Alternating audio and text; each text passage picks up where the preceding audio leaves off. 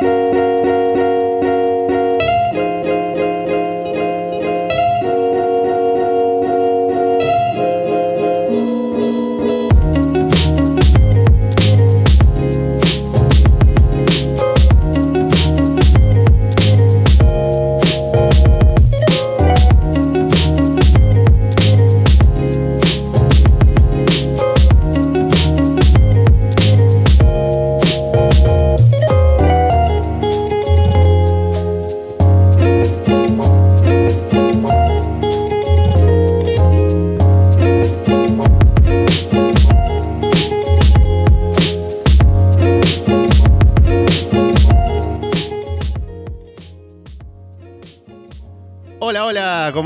Soy Alessandro Leonardo y esto es Arras de Lona.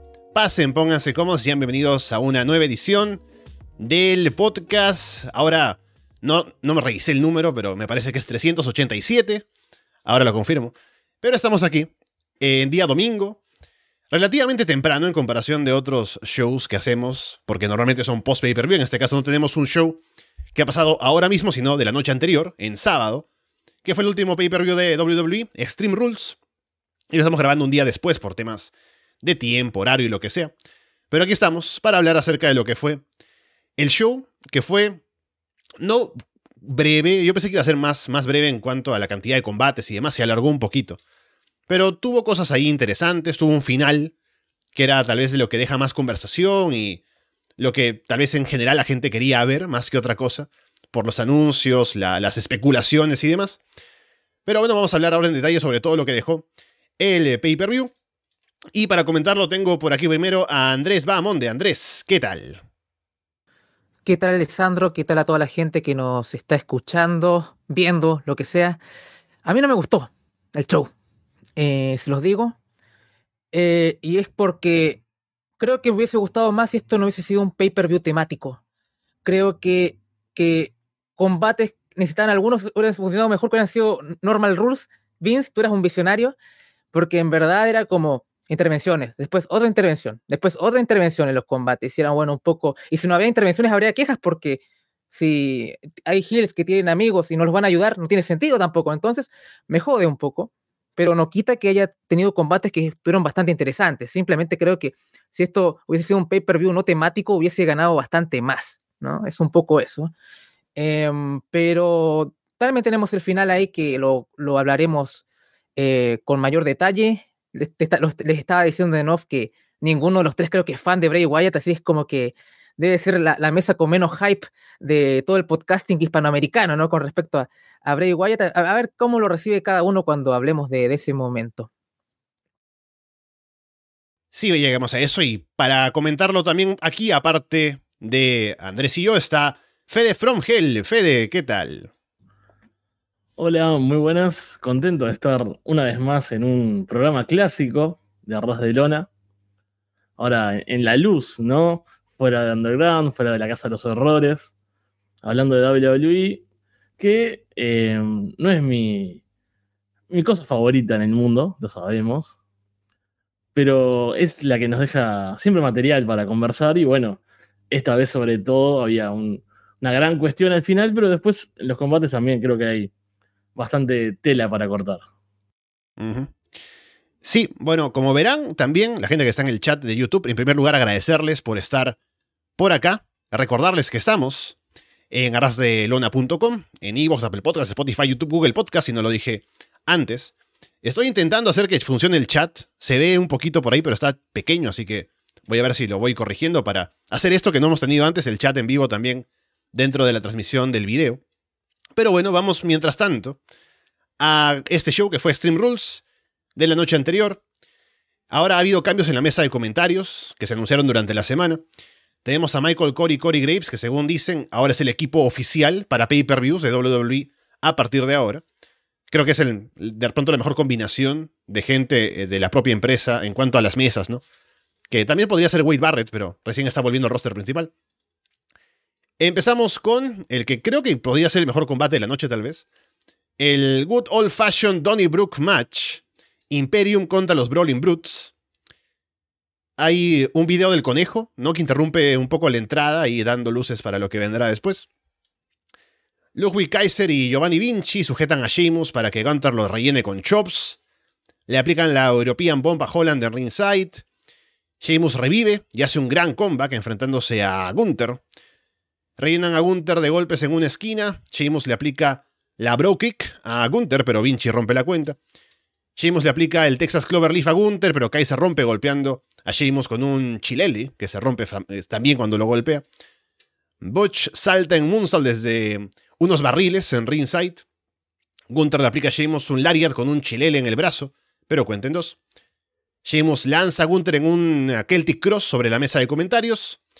Sheamus remata a Vinci en el ring con la Bro Kick y se lleva la victoria. Bueno, muy bueno este combate. Yo hacía mucho tiempo que no veía ni a, ni a Walter ni a Axel Dieter Jr. Acá tirando de hipsterismo a full, pero sobre todo porque, bueno, Gunter sí sé el nombre y eh, Dieter Jr. me lo olvidó todo el tiempo. Eh, Kaiser, ¿verdad? Sí, sí. pero es que yo, recuerdo a cuando Gunter era Walter y era más grandote, más gordo y, como aterrador. Y fui de los que al principio dije, ah, no me gusta esta, imagen de él nueva, flaco, me parece que no es tan intimidante. Pues sí, sigue siendo intimidante. Y es bueno retractarse y aprovechar esta oportunidad. Y me encanta sobre todo que, viste que vieron que WWE es muy de explotar las catchphrases, los apodos, ¿no? Como que, ah, si este es el ring general, todo el tiempo lo dicen, pero es que realmente Walter controla el ring. En este caso es muy bueno porque está como con compañeros, entonces, como hagan, esta, hagan tal cosa, vayan para allá. Y además de, obviamente, eh, ser un ring general en lo que se refiere a, bueno, a los tiempos, a cómo maneja la acción con los rivales también, además de con los compañeros. Entonces, en ese caso me parece que quedó todo muy bien y que luce genial, o sea, luce como una estrella. Yo creo que la última vez que lo vi era en, en NXT UK, en algún combate con, no sé si con, con Ilya, me parece, o uno así como que había sido bastante de renombre en su momento. Y estos últimos con Sheamus no los vi, sé que han sido muy buenos, me los han recomendado, pero bueno, alguien tiene que ver Zona 23, ¿no? Y, y West Coast, así que no puedo ver todo. Pero eso me, gustó mucho y sobre todo eh, creo que Walter y, eh, perdón, y Sheamus lucen como súper importantes, ¿no? Son como los líderes de sus facciones, pero cuando tienen los cruces, la gente reacciona, se siente como, wow, estos tipos realmente se odian, van a dar algo bueno y me gustó todo. Yo que no estoy siguiendo la historia de SmackDown, entendí todo muy rápido, seguí todo y, y me sentí parte rápidamente. Así que fue un, gran opener y mi combate favorito de la noche. Sí, también fue el mío. Y diría que de largo. Eh, para mí el mejor combate. Para complementar más o menos lo que estás diciendo, o sea, eh, qué bien que le hizo Imperium a, los, a los brutos, ¿no? Eh, o sea, porque al final, sí, estaba ahí Batch y, o sea, todos queremos a, a y bien, hasta ahí, ¿no? Pero nunca era un acto particularmente popular, ¿no? Entonces, Llegó Imperium ahora con, la subida de Vinci, que aún lamento y lo lloro, ¿no? Que a mí me gusta el tipo con los Ferraris y la, presentación ahí con la fotografía, pero eh, ya tener un integrante extra y, equilibrar la balanza hace que eh, un SmackDown que está lleno de facciones pueda tener mucho más juego, tanto, eh, sobre todo Gunter, como también las posibilidades que ofrece el futuro tanto de ambas facciones también, ¿no? Entonces creo que le hizo muy bien Imperium a, a los Prowling Brutes. Em, me encanta cómo al principio es como un monólogo de Imperium y es como dice un poco Fede, cómo dirige todo, la verdadera sinfonía, ¿no? O sea, acá con, con Ganta eh, diciendo qué es lo que tienen que hacer y todo, eh, y básicamente es como, hay mayor coordinación, ¿no? O sea, se siente como un, equipo que en verdad es aceitado y, y avasalla a su rival. Y de pronto, ¿no? Llega seguimos poniendo huevos, ¿no? Así poniéndola. Aquí tenemos a alguien de Uruguay, la garra charrúa casi, ¿no? Y, démonos duro. Eh, es lo que, lo que la gente quiere y es como decía también Fede un poco, eh, a veces sentía momentos del combate como Walt, eh, Gunter versus Sheamus y amigos, ¿no? O sea, era un poco, lo demás era background un poco en parte, ¿no? Lo que no quita que todos hayan hecho un excelente trabajo. También Rich Holland lo voy a poner un poco over porque el, hombre siempre ha recibido un poco de crítica. Pobre Big E también por su negligencia eh, está como está y también casi, casi mata a Gargano. ¿Te acuerdas en el primer Florida Vice que hicimos? Nunca lo olvidaré. Eh, casi mata a Johnny Gargano también, ¿no? Y fue tan terrible que quedó Gargano de face cuando era heel. Eh, era, fue terrible todo eso. Entonces, pero ha progresado bastante. En NXT también estuvo con, con Pete Dunne luchando y tuvo bastante peso en el micrófono y lo hizo bien. Así que ha habido evolución con respecto a eso también. Pero eso llama más en NXT lo que vi de él, porque no veo tanto los shows del roster principal, ¿no? O sea, para mí el show A es, es uno, de ahí los demás simplemente complementos. Eh, pero también estaba atento con lo que ha pasado con esta historia, pero como eh, quiero hacer el contraste un poco con Bray Wyatt también, ¿no? A veces lo simple es lo mejor, ¿no? O sea, yo quiero mm. ver que la gente se pegue y ya, eh, lo que no quita que tengamos capas de historia y que esté bien, ¿no? O sea, también me gusta el buen storytelling, pero a veces lo simple es lo más efectivo y eso pasa con este pay-per-view en que lo mejor fue esto. Eh, así que quedé bastante contento con la actuación de ambos y creo que ambas facciones se ven fortalecidas independiente del resultado, así que creo que todo queda bien. No sé si habrá una tercera parte eh, que cierre esta trilogía entre, entre Sheamus y Gunter, pero creo que quedamos contentos todos con esto. Sí, también contento estoy no solamente por eh, el combate, sino porque ya pude sacar el chat, que me parece que está quedando bien en la pantalla, así que ahí está. Eh, y sí, el combate, como decía, me pareció el, mejor de la noche, al menos el que más me entretuvo. La gente también estuvo bastante metida en, en, la arena, ¿no? Con la lucha. Y me, gusta la dinámica de cómo ahora Gunter y Sheamus se han puesto over, ahora como rivales también, a raíz de un combatazo que tuvieron en el show de Clash of the Castle y a partir del combate que fue tan grande. Ahora esa historia es como una rivalidad entre. Una rivalidad épica entre dos tipos ahí, gigantes que se pegan, y me encanta. Así que me gusta eso. La gente reacciona bien con solo esta historia que es tan simple. Y yo estaba un poco en la previa o cuando hablamos con Paulina la semana pasada y pensándolo antes del combate, decía, no sé si Sheamus tendría que ganar otra vez porque ya retó a Gunther el pasado SmackDown y perdió otra vez, así sea con trampa y todo, pero no creo que vayan a hacer otro combate o que sea la idea de que vuelva a retar al título. Y si lo hace, no creo que vaya a ganarlo. Pensaba que tal vez sería el momento de transicionar a que sea eh, Pete Dunne, ¿no? Butch, el siguiente retador y que él se llevará la victoria, pero igual ganó Sheamus, así que a ver si hacen algo con eso a raíz del resultado, pero creo que esta rivalidad, esta historia le ha servido a todo el mundo que está involucrado para ponerse más obra en el roster. Estaba leyendo en el chat y decían es que, ojalá no sea un Wargames con, con los Rolling Brutes y, e Imperium. Estoy de acuerdo, pero creo que va a estar The Bloodline ahí metido, ¿no? O sea, probablemente sí un Roman, pero no creo que gasten otra vez un Wargames algo como tan importante ahora la primera vez en el main roster con, con esto, por muy entretenido que haya estado, así que no creo que, que haya que temer con eso. Probablemente siga la realidad y un, un cierre, pero, pero no, no, creo que nos saturen con, con Wargames o lo que sea. Así que creo que, que va bien. Luego, Megan Morant entrevista The Miss en backstage. Miss dice que quiere hablar con Triple H sobre los detalles para su cumpleaños, pero de pronto se sorprende con algo por ahí se ve que está la mascota del equipo de hockey de la ciudad, o creo que es la mascota, me imagino, por cómo reacciona la gente. Le entrega una camiseta ahí a Demis, pero Miss la tira al piso, la pisa y se va. Así que bueno, no será lo último que veremos de Miss y la mascota esta. Ah, seguimos, seguimos. Ah, SmackDown, eh, combate por el título femenino de SmackDown. Un Stream Rules match. Liz Morgan contra Ronda Rousey. Combate que a priori pensé que sería el main event, pero a lo mejor, eh, bueno, no sé si habría convenido que lo sea no pero ya podemos hablar de eso en un momento. Ronda bloquea todo lo que intenta Liv al inicio. Liv le rocía un extintor de incendios en la cara a Ronda, pero Ronda casi como que no vende. Ronda azota a Liv con su cinturón negro. Luego la golpea duro con el bate que Liv había traído. Y la golpea en serio. Eh, no sé si de pronto se pasó un poquito. Liv coloca una silla en la esquina y se le cae antes de que puedan hacer el spot que estaban buscando, de lanzar a Ronda ahí de cabeza contra la silla. Y un poco que la arreglan porque Leaf lanza a Ronda y Ronda se va hacia el poste, así que no queda tan mal, pero claramente eh, fue un botch con la silla. Leaf pone a Ronda sobre una mesa en el ring, le salta encima en un senton desde la tercera cuerda. Ronda al final atrapa a Leaf en una llave.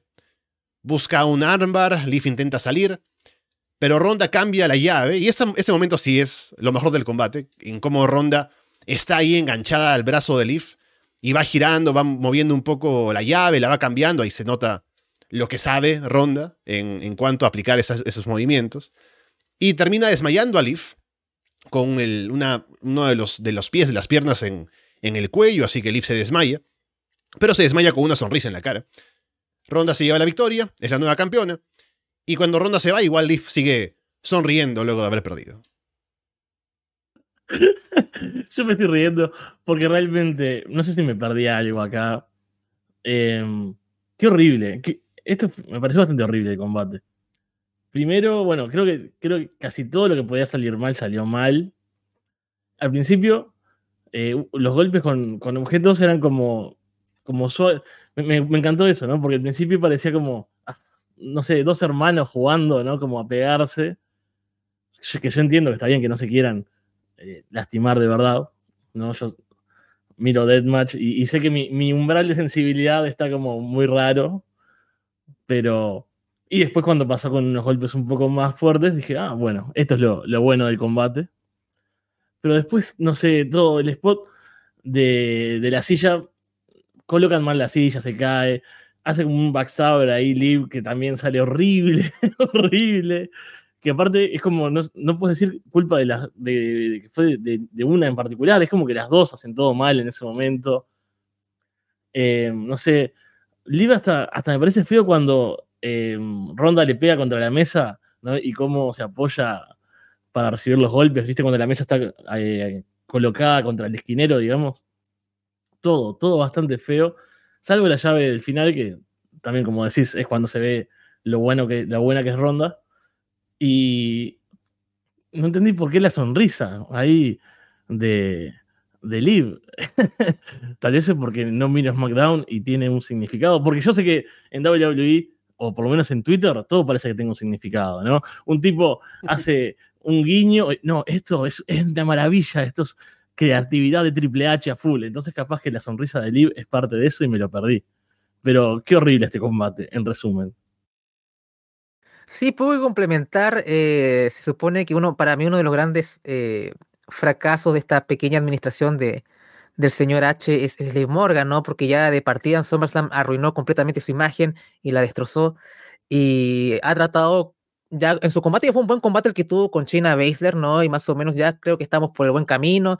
En la construcción de este combate era como, bueno, eh, vas a explotar tu lado extremo y más o menos se mostró un poco a Liv explotando esa beta y más o menos como que tenía cierta expectativa con esto, ¿no? Decía, a lo mejor le gana por tercera vez. Me gustaba la idea de Liv ganándole por tercera vez a Ronda, era como un poco, a ver, ¿qué, qué es esto? Eh, le hubiera, creo que, subsanado todo esto.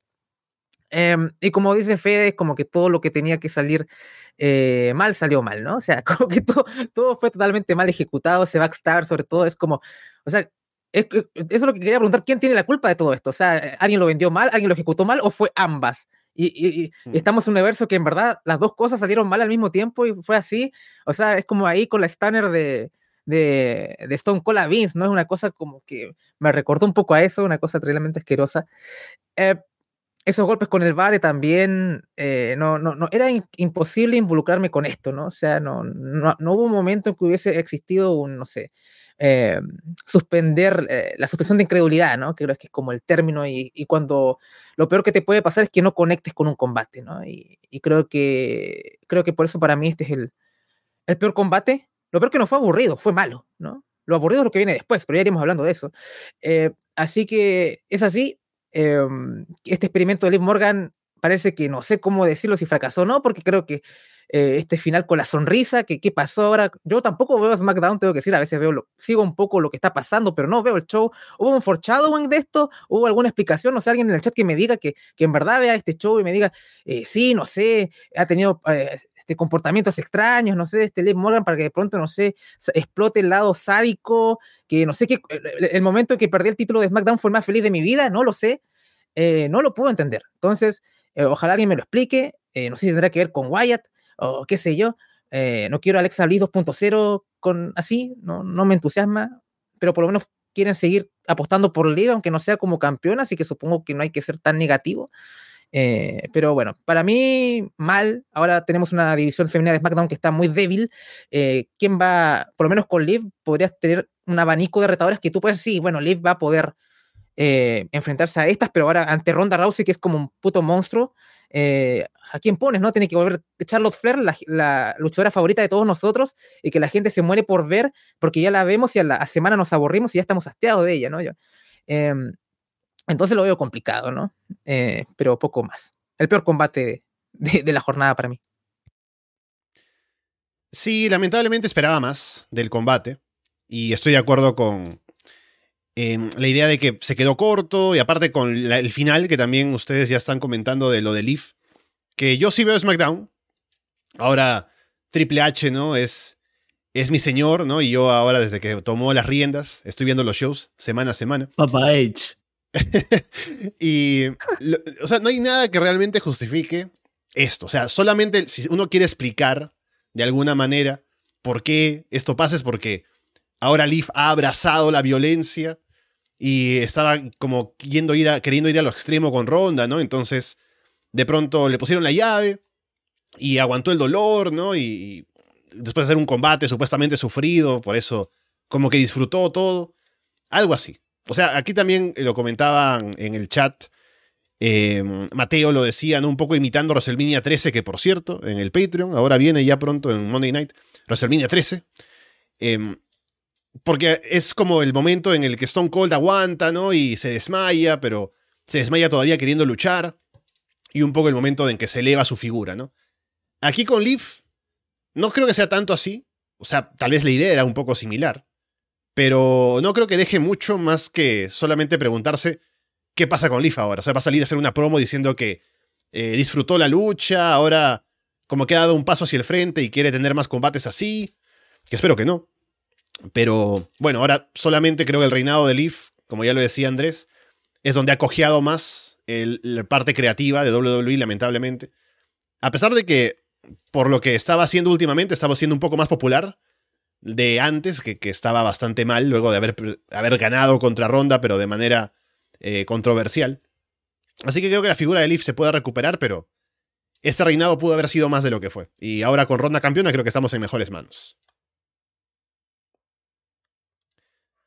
Luego viene el Strap Match. Drew McIntyre contra Carrion Cross. Un Strap Match que en realidad no es del estilo este en el que tiene que tocar las esquinas para ganar, sino que es por conteo y sumisión, que es una mejor estipulación. Lo que sí es triste es que no tiene el, spot clásico de que alguien le jala la correa en la entrepierna a alguien, lamentablemente. Me, me mataste un comentario que hasta me lo apunté. No, es que hacía falta. Y si hubiera habido eso, a lo mejor el combate era, mejor de lo que fue. Cross no quiere ponerse la correa en la muñeca al inicio. Scarlett distrae a Drew desde afuera y Cross ataca. Pelean afuera antes de que el combate empiece oficialmente, se van entre el público. Drew lanza a Cross en un sidewalk slam sobre el filo del ring. Drew por fin le pone la correa en la muñeca a Cross y suena la campana. Scarlett vuelve a distraer a Drew y Cross aprovecha. Cross le lastima el hombro izquierdo a Drew en el poste y se concentra en atacar ahí. El público se duerme, un poco o bastante, durante el hit de Cross. Intercambian golpes con la correa. Drew va a aplicar la Claymore, pero Scarlett se pone en medio. Scarlett luego le rocía un spray, eh, pimienta, en los ojos a Drew. Cross remata con el golpe a la nuca para llevarse la victoria. Bueno, bastante aburrido este combate, ¿no? Primero, bueno, eso que dijiste, ya no hay un spot de golpe con la correa en la entrepierna, por ende, no hay un señor bigotón festejando. Así que la felicidad es mucho menor y o nula en comparación a, ese combate de, Sting que, repasamos alguna vez acá. Después, eh, bueno, varias cosas. Killer Cross, eh, Carrion Cross. Eh, me está costando mucho y ya no es ni broma, ¿no? Pero Carrion Cross me parece tan aburrido. Es como la entrada Scarlett y después poco más. No, hay muchas cosas que me llamen la atención de verlo. Y por cierto, el pelo, qué feo, ¿no? Eh, mucho mejor pelado. Es, horrible. Y sobre todo en este combate, después de cierto tiempo, que le queda como todo parado así. Como un pichoto. sí, sí. Luce, luce muy mal frente a Drew, que es un gran hombre, que luce genial todo el tiempo. Es, peor. O sea, porque en realidad, fuera de, chiste, Drew luce bien en todo aspecto, ¿no? técnicamente, el aura, eh, bueno, en presencia, entonces es como tener esa cross ahí con el pelo feo, que no hace nada divertido, que es como, bueno, hizo un suplex ahí, alguna cosa más o menos decente contra Drew y Drew pierde, es como, uff, qué, pena esto, qué pereza. Y el final con el spray, yo entiendo que, bueno, que es eh, un spray pimienta te, te reduzca, ¿no? Y que te puedan ganar por eso. Pero, no sé, estamos hablando de dos tipos enormes, de dos metros, en Extreme Rules, que hay sillas, que hay escaleras. Me hubiese gustado algo más violento, o sea, algo más vistoso, ¿no? El spray no me parece muy vistoso. Y fue como un final un tanto frío por un combate que tampoco había sido muy caliente en ningún momento. Sí, ahí leí en el chat que es mejor malo que aburrido y estoy totalmente de acuerdo. O sea, ya que con todo lo horrible que fue el live contra Ronda, por último, no sé, me reía un poco. Digo, ¿cómo puede ser esto tan horrible? O me generaba algo, aunque sea negativo, pero me generaba algo. Era como, esto era tan monótono, era como, ¿cuánto duró esto? 10 minutos, se me hizo como 30, se me hizo casi tan largo como el Edge contra Bar por momento, era como, ¿cuándo iba a terminar esto? Grabamos Florida Vice el día de ayer con Alessandro, entonces yo ya venía como de 6 horas de wrestling ya, entonces como que vi NXT, Dynamite, Battle of the Belts, eh, Rampage, Después descansé unas horas y vi esto y era como, bueno, Dios, ya estaba un poco empalagado. Pero bueno, eh, me hago la conexión con la reseña que hicimos del show del último suspiro de Rick Flair Alessandro con, Carlos, ¿no? Y justo nos tocó reseñar un, un Killer Cross contra David Boy Smith Jr. Dios, pero ahí fue un cross, obviamente, un Killer Cross ahora, sin la entrada, sin las luces. Estaba Scarlett, pero tampoco fue como, no fue factor, ¿no? Eh, y el combate fue muy malo. Y yo siempre era un tipo que defendía a Cross, ¿no? Decía un poco, bueno, en NXT lo enfrentaban con tipos más pequeños, bastante buenos workers y podía funcionar estas dinámicas. Y funcionaba eh, Cross ahí, en NXT. Yo por lo menos lo disfrutaba en NXT.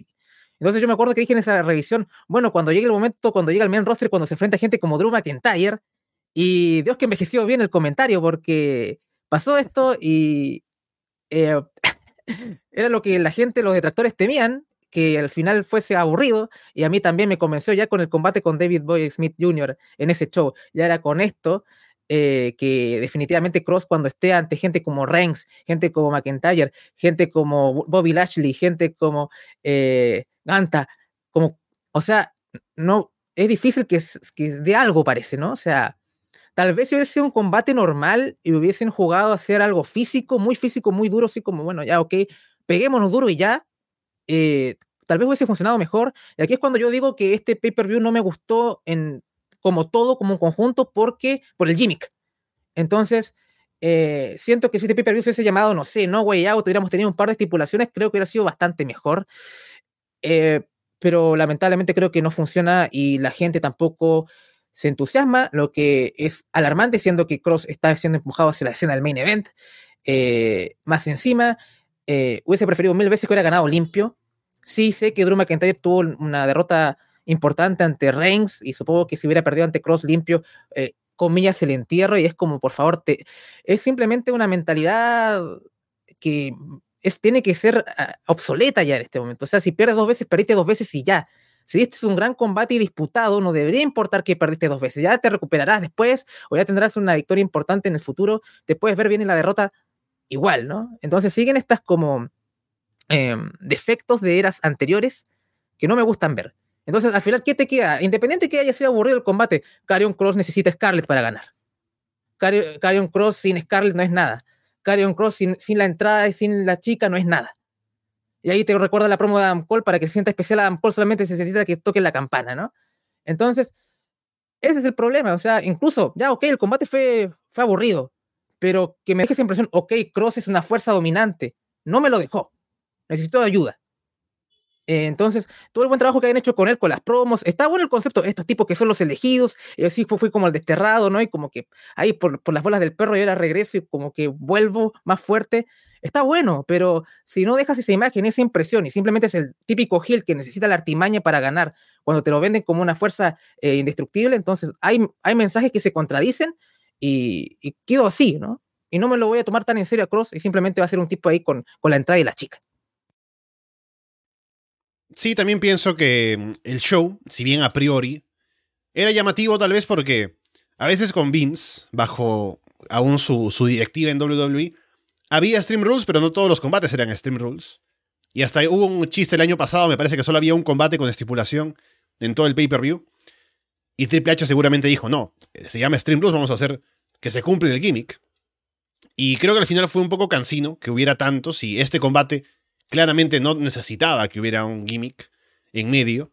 Y si Cross salía ahí a tener un buen combate con Drew, habría dejado una mejor impresión, más que seguir solamente el tema de la violencia con la correa, que no, no da para demasiado. Tal vez fue algo que se puso en medio de que sacaran un mejor combate. Igual tal vez le tengo mucha fe a, a Cross, más de la que debería, y en un combate regular tampoco habría impresionado tanto. Pero igual vamos a darle el beneficio de la duda por eso. Pero sí, o sea, aquí si bien le ganó a Drew, que era la idea que teníamos todos de que Drew va a poner over a Cross en su primer combate ahora importante en, SmackDown. Creo que aún así no dio la impresión de ser un luchador que sea tan a tomar en cuenta, a pesar de estar ganándole a Drew McIntyre. Entonces, creo que a partir de aquí, ver lo que puede hacer después eh, sería algo importante para ver si realmente va a rendir lo que quisieran que rinda en WWE con todo el, impulso que le dieron en NXT, por ejemplo, lo que puede hacer ahora en el roster principal y demás. Pero no se ve como que esté dando la talla todavía Carrion Cross, lamentablemente, y este combate fue bastante pesado. Demis habla por teléfono con Maris y la mascota, esa de, la, del equipo, lo molesta otra vez y poco más. Luego habría más de eso. Combate por el título femenino de Raw. Combate de escaleras, Bianca Belair contra Bailey. Muestran a Nikita Lyons en el público, que ella está ya viendo cuál, será la que va a caer ante ella como cuando sea campeona femenina seguramente. Hay cánticos para ambas. Bailey lanza a Bianca en un sunset flip contra una escalera en la esquina. Bailey pone una escalera en puente entre las gradas metálicas en la barricada y en la barricada. Pone a Bianca encima. Se lanza en un codazo desde el filo del ring. Y es un golpe que parece más duro para Bailey, que cae ahí como de cadera de costado sobre la escalera. Bailey usa la protección que tiene en la rodilla para golpear a Bianca. Bianca le aplica el KOD a Bailey sobre la escalera, pero luego Io Sky y Dakota Kai aparecen para hacer caer a Bianca de la escalera. Bianca lanza a Io y Dakota con un doble KOD. Bianca baja a Bailey de la escalera golpeándola con su cabello. Luego Bianca levanta a Bailey en un KOD mientras Bailey sujeta una escalera. Así que se le aplica así con Bailey la escalera cayendo. Y Bailey parece que se golpea duro la cara, ahí cuando cae sobre la escalera. Bianca descuelga el cinturón y se lleva la victoria. Bueno, este me gustó bastante más que, que, bueno, mucho más que el de otro de mujeres y bastante más que el de, el de Cross y Drew. No me enloqueció, pero tiene sus buenos spots. Las dos son, son buenas luchadoras, trabajan bien. Bianca es muy buena para estos spots de fuerza y lucir impresionante. Bailey, bueno, es una gran trabajadora, así que hace que todo luzca bien y que todo funcione y que salga correcto. A mí los spots así de hacer, no sé, un slam o bueno, un KOD contra una escalera siempre me gustan. Lucen bastante bien. Porque las cosas así como contundentes eh, también tienen su magia. ¿no? A mí, ya te digo, yo siempre hablo mucho de, del deathmatch y me gusta lo explosivo por lo general, ¿no? No sé, los vidrios, las mesas, las puertas. Pero también las cosas, las sillas, los golpes así con objetos contundentes quedan muy buenos y en este caso creo que supieron usar bien la estipulación en ese caso.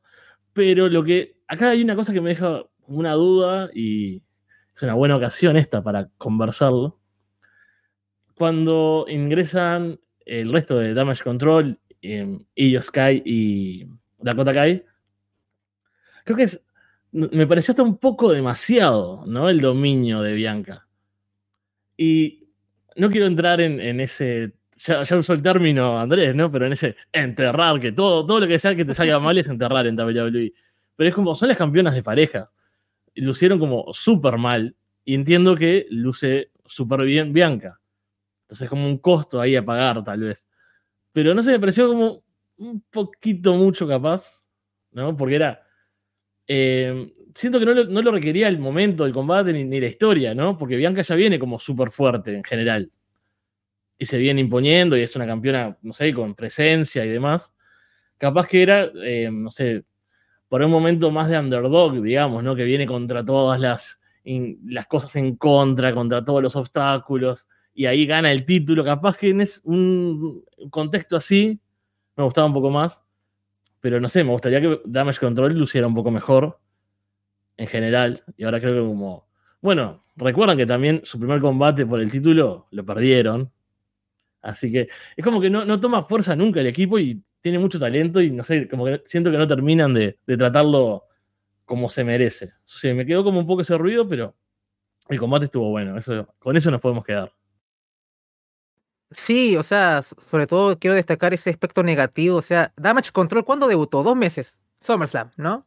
Volvió Bailey después de más de un año sin luchar.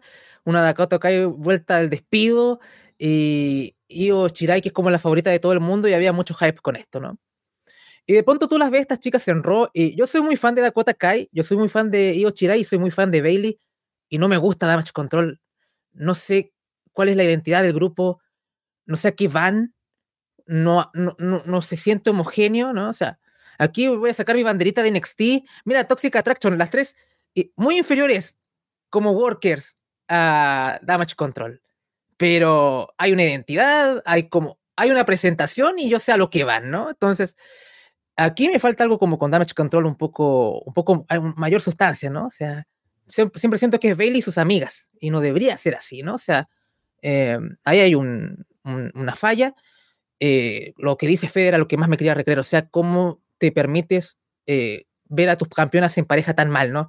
O sea, esto en combate no es Bailey contra Bianca Belair, es 3 contra 1 y gana la que está en handicap. ¿Qué es esto? ¿Ya? Eh, y aquí es otra vez, este combate hubiera ganado si no hubiera sido un ladder match. Porque si no hubiera intervenido Damage Control, hubiéramos dicho, ¿por qué no intervinieron si es, es no de Cube? ¿No? O sea, tiene sentido que intervengan. Eh, entonces, si esto hubiera sido un combate normal, no, creo que Bailey y Bianca no se, no se habían enfrentado antes. O sea, el primer combate entre ellos es, es el ladder match. Quiero que alguien me corrija. ¿No se habían enfrentado antes individualmente desde su regreso? Mm, no, de su regreso no. De su regreso no. Entonces, ¿por qué el primer combate tiene que ser un ladder match, no? O sea, ah, cierto, es Extreme Rules, tenemos que meter algo, ¿no? Y aquí otra vez, ¿por qué falla este pay-per-view? Y para mí, ¿por qué este pay-per-view es malo? Entonces, eh, es temático, nos condicionamos a este tipo de cosas. Y a pesar del combate me gustó bastante, eh, estas cosas que no dejan de, hacerme shock acá en la cabeza. Eh, y me parece una lástima. Eh, Blanca Belair es un puto monstruo, o sea, es impresionante. No sé si solamente Rhea Ripley la podría parar, no hay otra en, ahora en la división. O sea, si es que, si es que Bailey em, perdió así de mal, porque perdió así de mal, ¿ah? O sea, no es, Bailey no es enterrada porque perdió acá, es porque es enterrada, si queremos usar el término enterrada, porque Damage Control perdió acá en su totalidad ahí, a diferencia de, que era perdido, ahí es porque tal vez, no creo que sea un entierro en todo caso, ¿no? Pero en verdad lo hicieron mal por esto. O sea, si hubiera perdido Bailey sin, o sea, si no hubiera intervenido Damage Control y el combate hubiera estado aislado así, bien, perdió Bailey, perdió bien y contundente, no hubiera sido un entierro ni nada, pero se ve mal porque al final es Damage Control 3 contra 1 y aún así pierden, ¿no? O sea, ese es el, problema que tengo con este combate. Eh, hay que remar un poquito para que, para mejorar, no es el fin del mundo tampoco, ¿no? Pero no fue para nada una, una buena decisión cómo, cómo plantearon esto. En verdad, tal vez la estipulación no fue la correcta, tal vez hubiera sido un Steel Cage match, no sé, que, bueno, ya teníamos la Fight Pit, o sea, lo de las estructuras hubiera sido complicado. Eh, eh, eh, no sé, la verdad es, muy raro porque fue un muy buen combate, pero al mismo tiempo fue en, en su concepción fue muy, fallido también. Entonces, me da pena, pero, pero trabajo de, de las chicas, pero quedé con esto de Damage Control, quedó bastante dañada, ¿no? O sea, guiño, ¿no?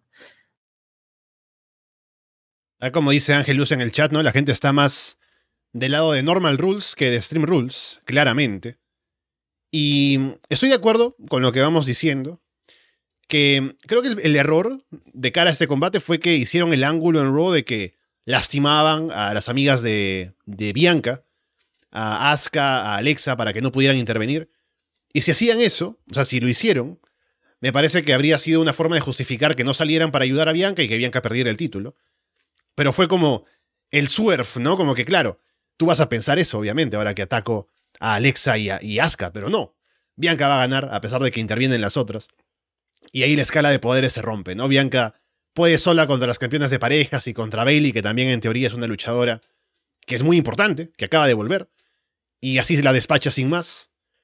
Que es, no hay forma de justificar esto, como que no, tal vez tuvo alguna ayuda o porque había escaleras de por medio. No, o sea, no hay ninguna justificación ahora como para que Bailey rete otra vez. Si quieren hacer una revancha para el siguiente show o algo. Tendría que pasar otra cosa. Así que estoy de acuerdo. El combate me gustó. Creo que fue un buen combate, pero el final creo que dañó bastante a, las, a, a Bailey y a su grupo. Que también estoy de acuerdo en que no aportan demasiado más allá de la idea de que supuestamente quieren apoderarse del show y no elaboran más eh, de qué, de qué manera se apoderan del show, ¿no? Pero bueno, es lo que quieren hacer. Van a tener que hacer control de daño sobre su mismo, sobre su mismo equipo, ¿no? Entonces, eh, mal, mal ahí, Papa H. Vamos luego con el I Quit Match. Edge contra Finn Balor. Intentan hacerse rendir con llaves. Edge levanta a Finn y lo lanza contra una porción de barricada para romperla. Se van a pelear entre el público. Así como en el Drew contra, contra Cross, pero en este caso por otro lado, así que no repiten el público que estaba ahí viéndolos pelear. Edge ataca con un palo de hockey. Finn hace que Edge se golpee, bajo, se golpee abajo con una baranda y toma el control. Edge pone a Finn en un eh, Cloverleaf. Finn se va a rendir, pero Damian Priest y Dominic Mysterio aparecen. Edge se lanza sobre ellos afuera. Y esto debo decir, o sea, ya llegamos a esta parte final, ¿no? Con las intervenciones de Judgment Day y demás, pero la parte previa fue bastante larga y no fue demasiado emocionante que digamos, con el referee con el micrófono, ¿no? así que se alargó bastante. Y a la parte final, con Judgment Day y todo lo que pasa, creo que se vuelve al menos interesante y es un final dramático que vamos a llegar ahora. Rhea Ripley, la esposa, la mano a Edge en la cuerda. Judgment Day golpean a Edge sin que se pueda defender. Finn golpea a Edge con un palo de kendo en las cuerdas como si fuera Tommy Dreamer. Rey Misterio aparece para ayudar, pero Dominic golpea a su padre por la espalda y con eso Rey desaparece. Luego Beth Phoenix aparece para golpear a todo el mundo con el palo de kendo. Beth se enfrenta a Rhea, la derriba con un spear. Por fin alguien puede encargarse de Rhea porque nadie la quiere tocar. Y Beth sí viene a hacerlo. Le quita la llave de las esposas y libera a su marido. Dominic le pide perdón a Edge, le ofrece la mano. Edge se la da, pero le da una patada baja luego, vengándose de la traición. Edge va a aplicarle un crossface con una barra de metal a Finn, pero todo Josh Menday regresan. Rhea golpea a Beth con una manopla. Finn le aplica tres cups de grases a Edge, que no se quiere rendir. Rhea amenaza con hacerle un concierto a Beth. Y antes de que lo haga, Edge decide rendirse. Así que Finn gana, pero aún así, Rhea golpea a Beth con la silla y Edge queda ahí preocupado por la salud de su esposa. Uf, qué largo esto, ¿no?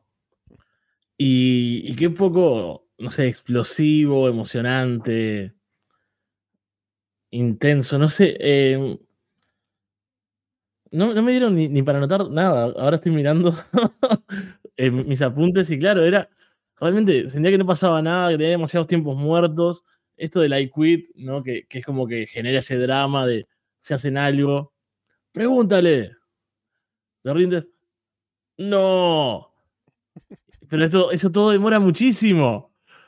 Y aparte, a veces los ataques ni siquiera son, no sé, en un momento Finn Balor le está pegando la cabeza contra la mesa de comentaristas. Ni siquiera luce tan horrible eso. No es obvio no se va a rendir. ¿Por qué? ¿Por qué hacen el spot de que le pregunte ahí tantas veces? Y están todos como, oh no, qué impresionante. Le está golpeando un poco la cabeza contra el cartoncito ese de la mesa. Uh, no sé, las preguntas del iQuit a veces tienen un toque de drama, ¿no? Cuando realmente le hace, no sé, tres cups de grass y de repente de hecho responde eh, fuck you o no chance in hell, alguna cosa así que digan tipo como dramática, una, una respuesta así, pero si no como no, nunca. Y, ay, sí, ya lo dijo 40 veces. Es como, no sé, los iQuits son muy complicados. y siento que no pasaba nada, ¿no? Que era como, bueno, hay unos movimientos, se arrastran un poco, están ahí sufriendo, le preguntan lo mismo, lo mismo, lo mismo, hasta que empieza el verdadero drama con el Judgment Day, Dominic, Rey Misterio, Beth Phoenix, ahí se pone un poco bueno, por lo menos están pasando cosas más rápidas. Y de vuelta, Edge tiene este problema, ¿no? De que desde que hizo, no sé, clases de actuación y, quiere ser como súper dramático todo el tiempo, es, un poco mucho también. Pero tengo que decir que me gustó, sobre todo el final, después de que cuando ya se rinde, y ahí está como la malicia, ¿no? Y esa, esa violencia del Judgment Day que, a pesar de que se rindió, quieren que lo diga de vuelta, igual le aplican el concierto a, a Beth. Y la reacción de todos, de ellos, ¿no? Mientras tienen.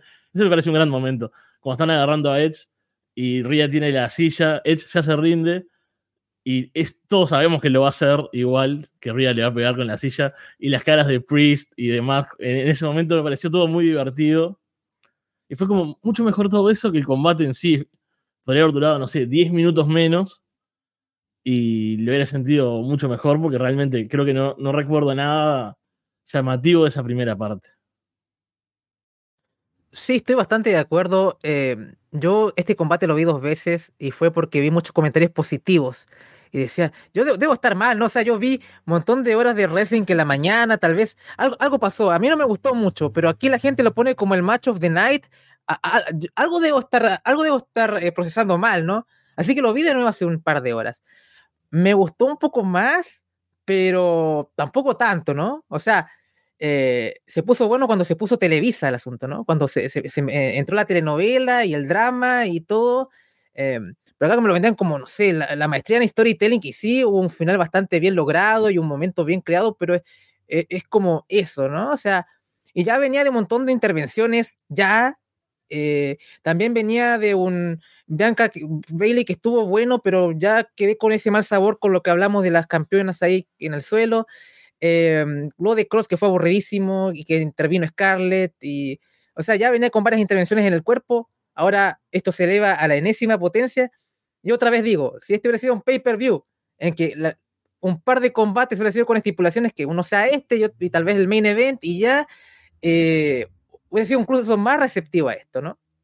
Pero claro, es un, combate, como dices tú, Fede, muchos tiempos muertos, y se siente que es como la serie que te recomiendan, oye, eh, esta serie es buenísima, pero se pone buena en el capítulo 200, ¿no? O sea, eh, y, para llegar al capítulo 200 cuesta, ¿no?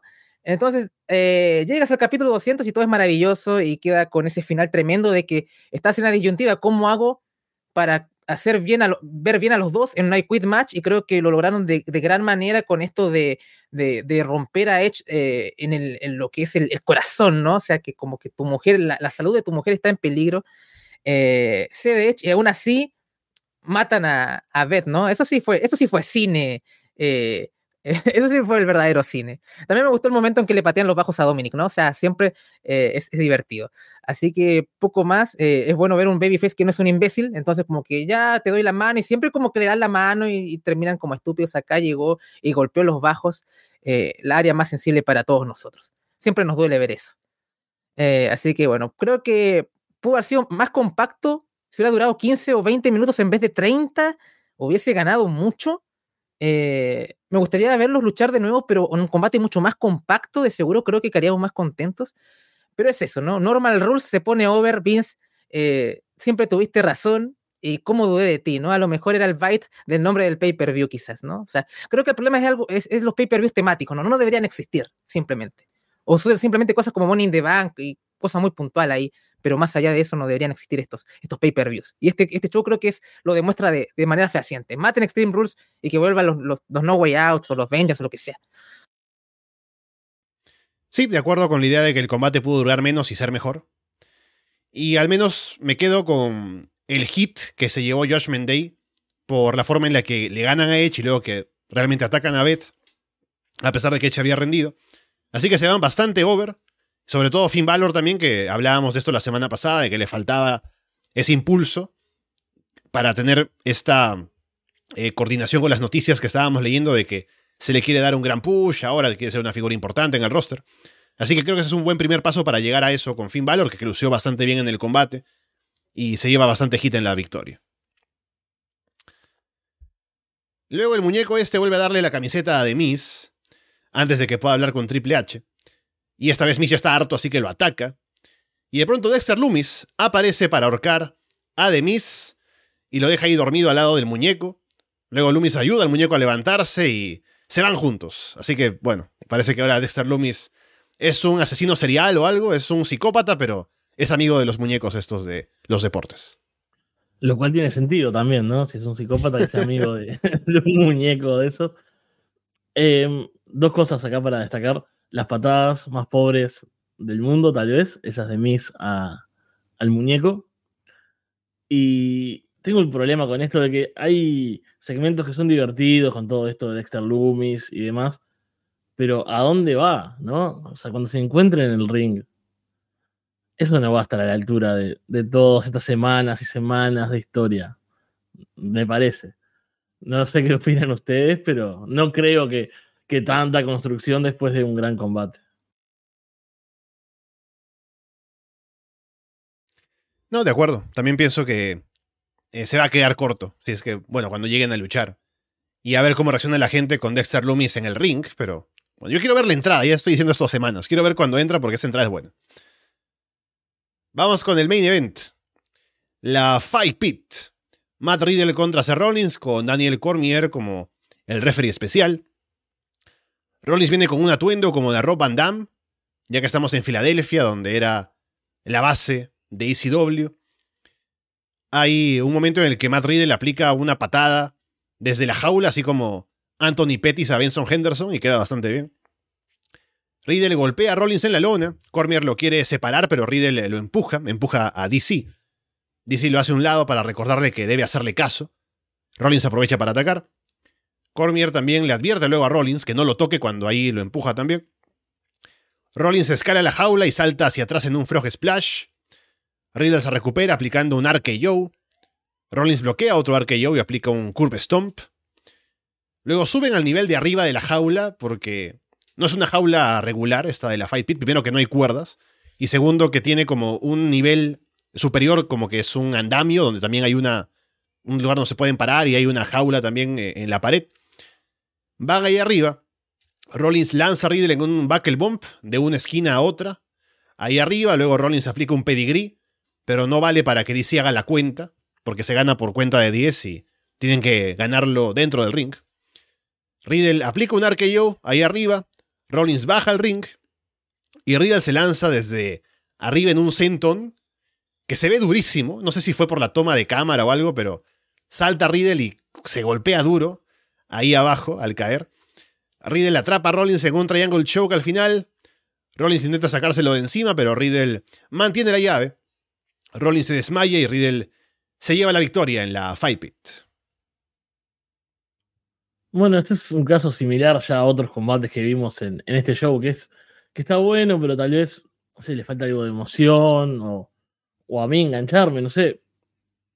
Creo que en cuanto a acción estuvo bien. La estipulación es como, bueno, un steel cage con una pasarela, con una plataformita ahí arriba. Que bien, nos dio ese gran spot del Senton de, de Matt Riddle, pero poco más, creo que no, no, tuvo mucho sentido. Es lo que ya dijo Andrés varias veces, ¿no? Acá somos fieles, ahora partidarios y defensores de normal rules, pero es, eh, es por eso, o sea, en realidad el problema no es las estipulaciones, es las estipulaciones porque sí o las que no aportan. O sea, acá creo que eh, más allá de eh, DC interviniendo en, en, esos dos momentos puntuales, ¿no? Que le dice a uno y al otro, eh, no me toquen, soy el árbitro y que bueno, que es un tipo que podría matarlos a golpes a cualquiera. Eh, más allá de eso, tampoco es que aporte demasiado, la estructura tampoco, incluso esa parte cuando están luchando de arriba, que yo entiendo que no se quieran caer mal y, matarse, ¿no? Cuando hace el buckle bomb es como bastante despacito, ahí como, bueno, a ver, que no nos caigamos los dos, ¿no? estoy cargando a un tipo bastante pesado en mis hombros, corriendo de un lado a otro, entiendo que, que no se vea tan explosivo, pero es como, cuidado, no nos vayamos a caer, ¿no? Y bueno, para hacer eso tal vez no, no lo hagan, ¿no? Hagan un Steel Cage, que le haga una buena Buckle Bomb contra ahí, que caiga entre las cuerdas, que se hace, ¿no? Muchas veces, esas Power Bombs que los tiran contra la jaula y quedan todos tirados ahí, medio atrapados entre las cuerdas, me parece una imagen mucho más fuerte que esta ahí, que lo, apoya un poquitito contra, contra la jaula ahí arriba. Eh, me, dio como un poco esa sensación de que fue un combate que estuvo bueno, pero no sé, no se sintió explosivo, ni mucho menos, y no se sintió como un cierre de show tampoco, ¿no? A mí, a mí me gustó el combate. Creo que más allá del over que estamos poniendo normal rules, eh, este era uno de los enfrentamientos que necesitaba una estipulación.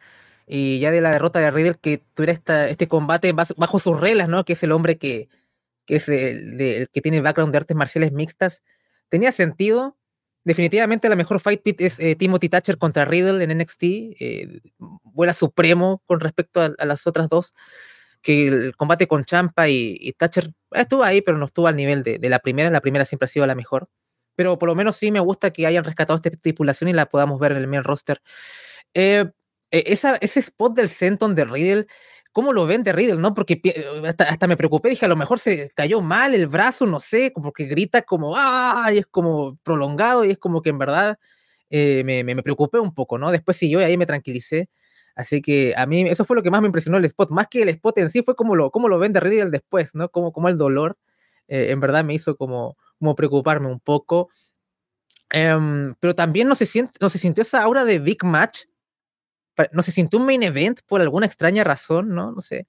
Eh, no, no, sabría decir por qué. Eh, tal vez en contraste al, drama y la telenovela que vimos recién, tal vez que venir después de eso no le jugó tan bien, no sé, pero a pesar de que la acción tuvo buena y hubo estos momentos en la plataforma que, también me pusieron un poquito nervioso, ¿no? A pesar de que hablas del, de esa buckle bump que quedó un poco suavecita, pero del camino a eso como que está muy al borde de caerse y hasta como que Graves se lo vende un poco, como que, bueno, ahí como que pasé un poco de, de, susto, pero claramente el impacto final no es lo que debería haber sido, ¿no? Pero, pero eh, trataron de jugar un poco con eso. Eh, es, una estipulación con mucho potencial, pero como que acá no, no, no la vi del todo. Así que es eso. Ah, quedé como. Fue un buen combate, pero me, dejó un costo a poco, lamentablemente, ¿no? Porque era una realidad que tenía mucho hit y era como, Dios, ¿no? Así, no se sintió tan, tan grande como debería y no se sintió como el main event. Y como tú bien dices, Fede, no se sintió como final de show. Bueno, obviamente el final, el, el, punch final fue otra cosa, que era lo que todo el mundo estaba esperando, pero pero sentí que ojalá era, no se sintió lo grande que debería estar, y eso es el único problema. Pero para mí me pareció un, buen combate y creo que, que, esperemos que haya un cierre a la altura, porque ya estamos uno, a uno, ¿no? Así que imagino que habrá un desempate eventualmente. Sí, puedo decir que me gustó el combate también. Igual creo que pudo haber dado más con toda la estipulación y la rivalidad. Y creo que igual el, el, final mismo se sintió como un poco anticlimático porque venían de hacer todo esto, pero como que faltaba hacer una transición más con alguna otra cosa para que ya nos llegáramos al final porque sentí que luego del spot y todo, como que pasan a lo siguiente y es como que, oh, acabó. Y esperaba que tal vez hicieran algo más ahí para terminar de vender el drama del combate. Así que estuvo bueno, le faltó dar un paso más tal vez para hacer un gran combate o lo que debería haber sido. No me quejo tanto, pero sí, eh, creo que le faltaron algunos elementos, como también algo más de protagonismo de, de Cormier, que hizo poco. Que tampoco quiero que ahí vaya a pegarle alguno, ¿no? Pero si lo llevaron ahí, no solamente que sea para que esté la imagen y la foto, sino también para que haga alguna otra cosa. Pero bueno, fue un buen combate, pero no se sintió el main event de, un pay-per-view, ni el final fue un final como de, de, gran combate o de main event. Pero lo que sí fue el final del, del, pay-per-view en este show fue lo que vendría después, que cuando están ahí yéndose Riddle y, y DC, se apagan las luces Alguien canta la canción esta de tener el mundo en las manos. De manera tétrica, la gente ya está ahí con los celulares, ¿no? Eh, con, con las luces. Y de pronto aparecen los personajes de la Firefly Funhouse. Ahí uno por uno, como que la luz se enfoca ahí la tribuna donde está de pronto el chanchito este, ¿no? La, el conejo, el buitre, la, la bruja. Y también aparece The Fint, o alguien con la máscara de The Fint, por ahí. Se muestra luego en pantalla la Firefly, la Firefly Funhouse en ruinas, con la gente muerta por ahí, ¿no? Y mm, luego ya de vuelta a la rampa, se abre una puerta donde hay una luz brillante y sale una figura ahí con una lámpara. Y en el hombre este se quita la máscara y revela ser Bray Wyatt. La gente reacciona bastante a esto y reacciona bastante con todo lo que va pasando, ¿no? Con pausas y el holy shit y demás. Se muestra un símbolo en la pantalla que es como una. Em, es, como. Se me va un. Se me va ahora el. está boca abajo. Es una. Uh, moth. ¿Cómo se dice moth en español? Ya, luego me dirán. polilla. Polilla. Ahí está. y termina el show con, esa, con ese símbolo en la pantalla. Así que bueno, opiniones. Yo no soy ni fan del, de Bray Wyatt, ni fan de las películas de terror, cosa que tal vez al Fede sí lo es, lo sé. Pero igual me pareció que estuvo bien hecho esto, así que puedo decir que me gustó. No es que haya perdido la cabeza ni nada, como alguna gente que será fan de Bray y demás, pero creo que lo, hizo, lo hicieron bastante bien y al menos me da esperanza de que pueden hacer algo interesante con el concepto. Sí, yo tengo una revelación para hacer en este momento. Mm. ¡Oh! Fan de Ray Wyatt. y tengo esta remera hace un millón de años. y... Alcohólicos Anónimos esto. Em, tiene olor a humedad, me parece, porque la tuve que buscar en una caja. Pero eh, no, no sé, tengo sentimientos encontrados con todo esto. Creo que en la arena se vio brutal, ¿no? los momentos con los eh, personajes ahí apareciendo, aunque capaz que fue muy rápido algunos, ¿no? Como que no te daba tiempo de, mirar los detalles ahí de, estos seres que ahora están ahí en vivo, ¿no? Que dejaron de ser marionetas. Pero se me hizo un poco largo en general, ¿no? Y porque aparece uno, otro, son como cinco, no sé, o seis. Después hay como, una especie de transmisión ahí, viste, como con entrecortada y con una cara. Y era como, bueno, ¿qué, va a pasar? Y después, eh, como la Firefly Funhouse, y muestran ahí a los personajes como para que vos digas, ah, mira, claro, era esto, ¿no? y eso también se toma su tiempo, y después una toma a la puerta, y la puerta pasa unos segundos y, no se, y se abre, y ahí aparece Wyatt, como, dale, ya entendimos, por Dios, quiero que aparezca, ya me, aburrí, o sea, ni siquiera es que estoy emocionado esperándolo, o sea, ya como, bueno, sí, eh, de una vez. Y igual entiendo, o sea, me encanta que la gente esté contenta, que haya, o sea, todo lo que sea eh, que la gente esté hablando y que los emocione, que dé ganas de ver wrestling, o sea, que sea WWE o en general, siempre me parece bueno. Pero, no sé, mucha gente flipándose, ¿no? Volviéndose loca el mejor regreso de la historia. Y está bien, o sea, es, eh, estamos, estamos muy fresquitos, ¿no? Como que está bien disfrutarlo. No vamos, a, no vamos a estar acá diciendo que se puede disfrutar y que no. Pero me gusta ser un poco eh, acá negativo y decir, em, hay que recordar lo que era The Fin de los últimos tiempos, ¿no? Como, creo que y también, y también que The Fin fue lo que fue luego de una gran primera presentación, ¿no? Con esa entrada que fue genial y todo. O sea, a mí me da un poco de miedo. Me gustaba mucho, como verán, Bray Wyatt en su primer momento, la época así como del culto, ¿no? y la familia y, yo ay, tenía, el tenía el sombrerito negro en un momento yo. No sé dónde diablos quedó, pero a ese nivel me gustaba realmente mucho. The Fiend, como decís, tuvo un buen momento al principio, como se veía impresionante, y después, bueno, el fuego, Alexa Bliss, todas esas cosas horribles. Entonces es como, bueno, lo tomo con, con cuidado, ¿no? Como, y con precaución. No quita que fue un gran momento. Yo que fue algo espectacular, eso me parece que no está en, dudas. Pero bueno, habrá que ver el lunes, ahora en Raw, o no sé, o en SmackDown. Creo que va a estar en Raw. ¿Qué pasa y, cómo, cómo se desarrolla este personaje? Que es lo malo de estos personajes como con poderes sobrenaturales y con, con esta mística que como que no encajan del todo. Y me choca un poco, no sé, o sea, está bien, el Undertaker en su momento existía y, y también tenía como sus poderes y era parte de todo y no nos parecía raro, capaz. Pero, no sé, tengo mis dudas, pero me quedo con que fue un gran momento, eso sí. Sí, es que lo que pasa que es una pena que ninguno de la Terna sea especialmente fan, por lo menos actualmente, de, de Bray Wyatt y el historial. Que a mí me sorprende que siendo lo peor del show por casi bastantes años, la gente tenga tanto hype. Hay que tener mérito para, para eso, en mi opinión. Pero habían hecho un tremendo trabajo con esto de poner el White Rabbit en, el- en los house shows y crear expectativas. Personalmente, yo no soy fan de esto de los QRs, ¿ya? Eh, porque es otra cosa que tiene Bray Wyatt, ¿no? O sea, todo es como el lore y el QR hace una referencia a la Divina Comedia porque Dalila y... Amigo, eh, usted no es Borges, usted es Paulo Coelho. O sea, no hay profundidad en nada de lo que haces. Nada. Nada de lo que haces. Perdón, tuve que desmutearme porque fue genial, fue genial. Es que es así. Y cualquiera que haya visto su carrera es así. No es que su lore, Sister Abigail, ¿qué aportó? Nada. Y si lo compara, comparémoslo con alguien que en verdad sí sabe usar un universo, crear un lore y lo hizo funcionar. Matt Hardy, Broken Universe Impact.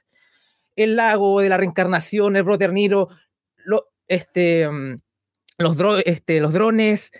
Todos estos elementos jugaban un papel y eran funcionales en su presentación y sus combates cinemáticos y todo era cohesionado y funcionaba. Bray Wyatt es un montón de ideas muy interesantes que aplicadas en un medio que no es apto para esto, ¿no? Entonces, ahora Triple H contactó a un tipo de Marvel, porque de seguro este, a lo mejor ahí lo ayuda a Wyatt. A lo mejor tengo una esperanza de que ya que no está Vince McMahon, todas estas, estas genialidades, el único genio que no ha hecho ninguna cosa genial, Bray Wyatt. Dime una obra maestra de un genio, porque los genios tienen obras maestras. ¿Cuál es la obra maestra de, Bray Wyatt? Ninguna. Creativo sí, pero que sus ideas se apliquen y que sean exitosas, nunca. Muchas veces es culpa de él, muchas veces es culpa de Vince McMahon también. Entonces, eso es lo que yo pienso de Finn, lo que pienso de Bray Wyatt, en lo que yo he visto. De hecho, eh, yo empecé a ver eh, wrestling de nuevo en 2014, Hell y ya mi primer encuentro con Bray Wyatt fue malo, porque interrumpió este Dean Ambrose contra Seth Rollins en, y yo estaba bien con el main event, estaba con todo, y de pronto este señor me lo arruina todo, ¿no? O sea, y esa fue mi primera impresión de Bray Wyatt. Em, pero es un tipo con, con gran talento, pero el problema es, es que es un tipo que demuestra cosas interesantes, pero cuando juega toda su mano, todas sus cartas, se vuelve vacío, se vuelve repetitivo y se vuelve una retórica vacía todas sus promos, ¿no? De hecho, yo hace poco estaba viendo NW Power por razones desconocidas. Estaba eh, el señor eh, Easy Trick haciendo sus promos y cada vez son más crípticas y con más Oh. verborrea. Y decía, este tipo era tan bueno en promos y ahora es horrible. eh, ¿Por qué hace este tipo de promos? Joe Gacy es lo mismo. eh". Entonces, eh, es una verdadera pena. Gente tan buena en el micrófono se pierden estas retóricas. Pero hablando del momento, WWE supo crear muy bien el momento, todo esto de los QRs y expectación, y la gente siempre quiere un poco a Bray Wyatt porque reconoce que el tipo es- talentoso, ¿no? Por eso la gente tiene ese, ese voto de fe con él constantemente y siempre quiere creer en Bray Wyatt, ¿no? Entonces eso es algo positivo de él. Entonces, eh, creo que todo esto de estos avatares que tienen y usar su universo que ha creado y tal vez ahora con una persona que está a cabeza de lo creativo que es Triple H, que le contrataron, no sé, a alguien ahí de Marvel, quizás que a lo mejor lo pueda ayudar y darle un poco de continuidad y cohesión a todo lo que quiera hacer y una guía, tal vez nos pueda dar algo tremendo. Yo creo que vamos a tener unos meses de luna de miel con Bray Wyatt muy bonitos. El problema es cuando ya juegue todas sus cartas, ya sepamos a lo que va y cómo lo mantiene en el tiempo, ¿no? Y que esto sea aplicable a lo que es el wrestling, porque nosotros vemos wrestling. Es el problema. Yo le decía, yo no, no quiero una película, yo no quiero un videojuego, yo quiero wrestling, ¿ya? Y está bien. El Taker se hacía buenos combates también, o sea, por mucho que eh, funcionaban en el ring. Kane funcionaba en el ring. O sea, The Fiend no funcionaba en el ring, todo eran horribles, sus combates eran pésimos, pero pésimos. Creo que Kevin Owens, porque es puto dios, le sacó un combate bueno y creo que Danielson, que Danielson. es otro puto dios, Sí, sí. dos, dos putos dioses. Y ahí, ¿no? Entonces yo quiero un, un- un personaje que me sirva en mi programa de wrestling, porque eso es lo que veo, veo wrestling. Pero eso, gran momento, el, estadio se cayó abajo, todo bien. Eh, hay que darle el voto de confianza esta vez porque no está Vince McMahon. Y ahora, ahora vamos a ver cuánto pesa Bray Wyatt porque eh, ya no tienes excusas. Bien, ahí está. Fue una buena forma de cerrar el pay-per-view. Veremos cuánto le dura el hype al bueno de Bray. Pero por ahora vamos cerrando esta revisión de Stream Rules. Y bueno, agradecerle a la gente que estaba con nosotros aquí en YouTube en directo. Estaremos de vuelta la próxima semana ya con el directo otra vez. Y también estaremos haciendo los demás programas, como ya saben, Puerta Prohibida, que no sé si saldrá, creo que no, ahora esta, semana porque tengo el audio de México, pero Carlos se está guardando para Bound for Glory, evidentemente. Y Gin también está haciendo un proyecto aparte, así que por el momento está sin prestar atención, o sin poder prestar atención, mejor dicho, a Puerta Prohibida. Así que tal vez guarde el audio para ponerlo la próxima semana también. Pero por otro lado tenemos el Patreon, Florida Vice ya salió revisando los shows de AEW. También sale luego Florida 2.0. Y estamos pronto, ya con WrestleMania 13, que creo que esta semana no podré estar, así que sería para la siguiente, pero ya nos toca WrestleMania 13, así que estén atentos a estar por el Patreon también. Así que bueno, Fede, en primer lugar, agradecerte y también ya habrá que planear cuando sale Underground también en el Patreon y también que estén, atenta, que estén atentos en, en, la gente, la audiencia, a escuchar La Casa de los Horrores. Así es, bueno, muchas gracias por, por esta nueva invitación, estuvo divertido, como siempre. Ya tengo cosas pensadas para Underground. Tenemos que seguir con West Coast. Eh, estamos a full. Si quieren ser hipsters eh, en el futuro cercano, o sea, en un tiempo decir, yo conocía a Titus Alexander cuando era la franquicia del futuro y, cuando, cuando ustedes digan, Vinny Mazzaro es, es Dios, y la gente diga, no, pero ese no era el gordo que estaba con la pizza en lucha underground, le vas a decir, escuchen Underground y miren West Coast, bueno, eso, con eso quiero, quiero cerrar y eso, muchas gracias y un placer como siempre. Y bueno, Andrés, veremos si hay otro escándalo esta semana en AEW o no, pero estarán en Canadá, así que estaremos con un show seguramente interesante la próxima semana en Florida Vice. Sí, definitivamente ver a AEW fuera de, Estados Unidos va a ser una experiencia bastante eh, nueva, ¿no? Creo que esta es la primera vez que salen del país, creo, si es que no me equivoco. Entonces tengo hype, vamos a tener un Danielson contra Jericho por el campeonato de Ring of Honor, así que hay, hay, combates interesantes. Siempre, siempre es un siempre es un show más o menos sólido, ¿no? O sea, es una pena que todo esto que pasa por detrás como que empañe la percepción, pero creo que, que más o menos viendo Dynamite te lo pasas bien un poco. Ya Rampage es un poco ahí al tirar la moneda y ver si es que vale la pena verlo, ¿no? Pero, pero de seguro Dynamite por lo menos sí es un, programa que siempre hay que estar eh, en el ojo, así que por lo menos esperemos que todo lo de W empiece como a descomprimirse y que por fin podamos eh, disfrutar el wrestling, que es para lo que nosotros vemos estos shows.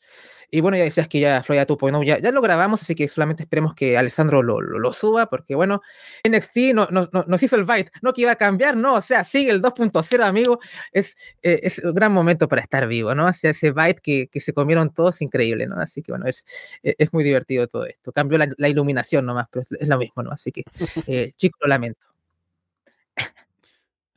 Bien, con eh, todo eso dicho, por ahora los dejamos de parte de Fede Fromgel, Andrés Bamonde y Alessandro Leonardo. Muchas gracias y esperamos verlos pronto.